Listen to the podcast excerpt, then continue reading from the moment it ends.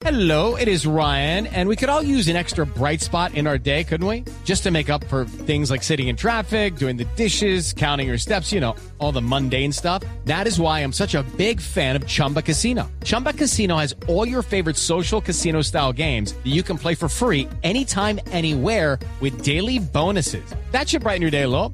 Actually, a lot. So sign up now at chumbacasino.com. That's chumbacasino.com. No purchase necessary. BGW. Void were prohibited by law. See terms and conditions. 18 plus.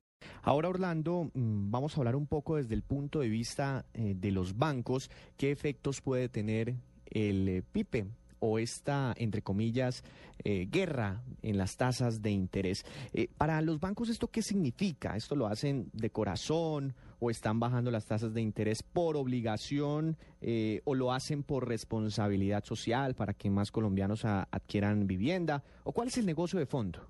Bueno, ahí hay un poquito de todo, ¿no? Eh, desde lo que comentábamos al inicio, que es una deuda que tiene el sector financiero. Recuerda que el sector financiero, cuando tuvo problemas para allá finalizando los 90, en 98, 99, que fue la crisis del UPAC, salió el gobierno y le dio la mano y de hecho se creó el 4 por mil, en fin. Y eso tiene, eso tiene una razón de ser, y es que el sector financiero, no en Colombia, sino en cualquier país del mundo, el objetivo del sector financiero es justamente eso, financiar todas las demás líneas de la economía. Por tanto, es indispensable que un país tenga un sector financiero sólido, porque si tengo un país que tiene un sector financiero débil, ese sector financiero no está en capacidad de financiar a los otros sectores y pues seguramente eso iría o llevaría a un país a una situación complicada. Lo que está ocurriendo eh, es una decisión unilateral, creo que es una señal del gobierno. El gobierno venía hace rato presionando para que las tasas bajaran, para que el sector financiero tomara esas- esos esfuerzos que hace el Banco de la República disminuyendo tasas. El, banco, el sector financiero eh, asimila esas peticiones del gobierno en disminuir tasas de interés. Creo que eh, pues tampoco hay que ser tan, tan, tan, tan drásticos. Creo que el sector financiero pues hace una buena decisión, disminuye sus tasas, pero el sector financiero sabe que aunque baje sus tasas, sus productos van a llegar a más clientes. Por tanto, voy a tener ese impacto. Cobro menos a una persona, pero prefiero tener una tasa más bajas, pero ya no con una, sino con dos. Porque- Y de esa forma compensa. Claro, porque le iba a preguntar si esto puede tener algún impacto en menores utilidades eh, para los bancos o se compensa por otro lado con el aumento de, clientes. Se compensa, indiscutiblemente. Eh, un banco no va a llegar y decir de un día para otro, voy a bajar las tasas y no importa, yo voy a disminuir mis utilidades en un 50%. Creo que no. Lo que está claro es que eh, los bancos bajan tasas y van a aumentar su cartera de clientes, su número de clientes, y con ello compensa. Además, esta medida sí que se traslada a todos, porque cuando hablamos de una persona decíamos, hay un ahorro adicional, pero pensemos un momento no en vivienda, sino pensemos en créditos que se le dan a las empresas. Sí. Esto significará que la empresa va a tener un menor costo financiero. Y por supuesto, si tiene un menor costo financiero, pues va a tener un efecto positivo en las utilidades. Por tanto, a partir de acá, sí observamos que indiscutiblemente esto tiene un impacto en la economía. ¿Qué tan importante es el crédito hipotecario dentro de los balances financieros de los bancos? ¿Qué peso tiene? Bueno, dentro de la cartera de créditos, la parte de inmobiliaria tiene un peso muy importante. De hecho, eh, juega o está muy cercano al crédito de consumo, las famosas tarjetas de crédito y los créditos de libre inversión. Sí.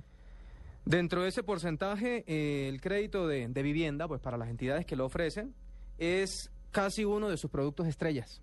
Más allá de los porcentajes, porque esto depende de la entidad de la que estemos hablando, en fin.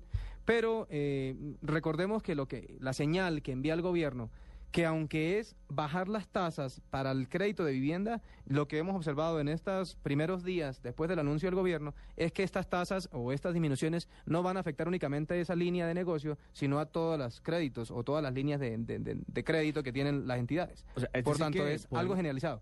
Podemos pensar que en los próximos días también van a empezar a bajar las tasas de interés eh, en las tarjetas de crédito, en los créditos para vehículos, en fin, en toda la gama de productos financieros. Claro, y es que, Víctor, en el- un anuncio que hace eh, Da Vivienda, Sí. habla que el crédito, en tar- eh, la, perdón, la tasa en tarjetas de crédito va a estar alrededor del 12% para créditos de libranza, o sea, para personas que tengan un- que reciban su ingreso vía una nómina y que el banco les cobre directamente la nómina.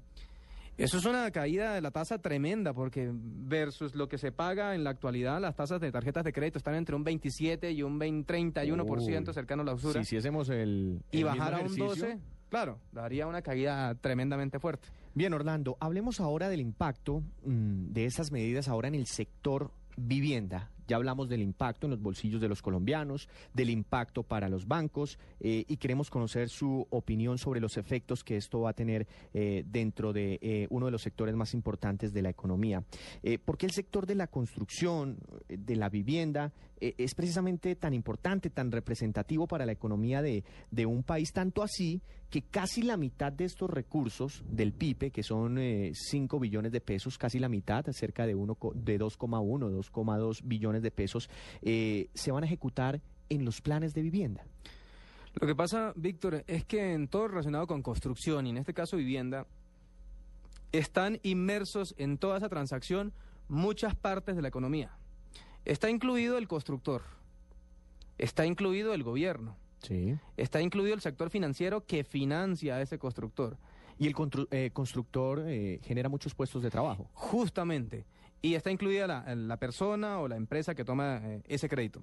Pero en la medida que se flexibilice los créditos, en este caso de vivienda, pues se va a estimular aún más el sector de la construcción, particularmente el sector de la vivienda, y está claro que si hay proyectos que están en construcción, justamente ocurre lo que acaba usted de decir, pues se van a necesitar personas que trabajen en esa construcción y aquí es donde se eh, estimula el empleo, que es uno de los Uno de objetivos. los objetivos de Claro. generar entre 300 y 300 mil eh, puestos de trabajo nuevos. Pero, pero Orlando, ¿el sector de vivienda es tan relevante como para asignar de la mitad de los eh, recursos del PIPE? ¿O usted cree que es más por catapultar a un ministro o a un ministerio pensando en un futuro político?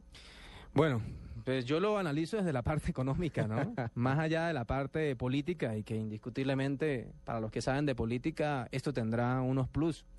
Pero lo que sí observo es eh, que en la parte de construcción, no solamente vivienda, pesa mucho en cualquier economía, no en la colombiana, en cualquier economía. De hecho, hay economías como la de Estados Unidos, economías europeas algunas, que han basado parte de su crecimiento en la parte inmobiliaria. Estados Unidos justamente una de ellas. Y es muy importante justamente por ello, porque al final todos tenemos que llegar a la casa en la noche o tenemos que llegar a un lugar a dormir y ese A lugar no es otra cosa que, que la vivienda, que la casa, expresada de la forma que usted lo quiera mirar. Entonces sí que es importante y por ello toma un peso tan fuerte. Pero eh, no solamente la parte de, de- de construcción y de vivienda, también se habla de la parte de infraestructura. Y esto sí es algo muy importante. ¿Qué Una de son los- qué? Las carreteras, Sí. los puertos, los puentes. Exactamente. Y una de las cosas, por ejemplo, Colombia, que, aunque me salgo un poquito del tema, Colombia que venía hablando mucho del TLC en los últimos años y ese era su gr- gran logro, pues resulta que tiene dentro de una de sus vías más importantes a Bogotá con la costa y en particularmente Bogotá con Ciénaga, que Ciénaga es el punto para ir a Santa Marta, a Barranquilla o a Cartagena Sí. con una vía en condiciones mediocres. Una vía que en términos de kilómetros tiene cerca de 1.100 kilómetros Sí. y un camión de carga está- estaba tardando cerca de 27 horas. Si usted ese mismo trayecto se lo coloca a un camión de carga en Estados Unidos, ese camión de carga dura 11 horas. Entonces, ¿en qué condiciones íbamos a competir o estamos todavía compitiendo frente a economías desarrolladas? A esa parte el, el gobierno también tiene que eh, centrarse mucho, no en vano la ruta del sol, Sí. que la Ruta del Sol justamente su objetivo es comunicar a Bogotá con los puertos, y en este caso con Ciénaga, en un tramo o en un en una tiempo determinado cercano a las 14 horas. Y aquí, aunque el gobierno está atacando, por supuesto que no podemos esperar que en un día salga la varita mágica del gobierno y arregle todo, pues es importante que comience a focalizarse en ciertos Claro. problemas que hay y en este caso indiscutiblemente está la parte de inmobiliaria.